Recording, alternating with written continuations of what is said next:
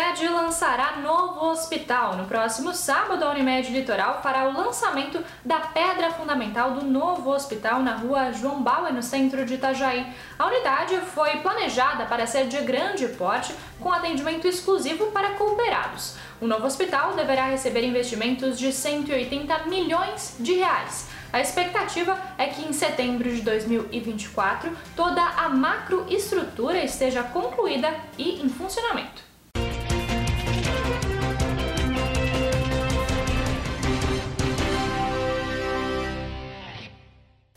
Clientes denunciam a empresa por golpe do consórcio. Ao menos seis casais denunciaram que foram vítimas do golpe da casa própria ou golpe do consórcio pela TS Representações, que representa a empresa Multimarcas Consórcios.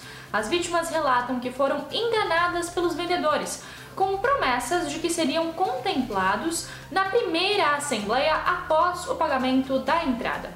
Os casos estão sendo investigados pela Polícia Civil.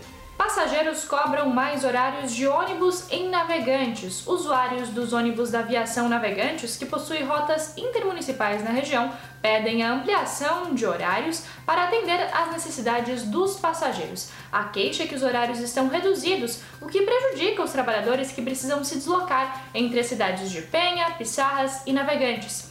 As prefeituras da região estudam a implementação de um novo sistema de transporte que atenda à demanda. Esses foram alguns dos destaques desta terça-feira aqui na região. Você confere mais em nosso site diarinho.net.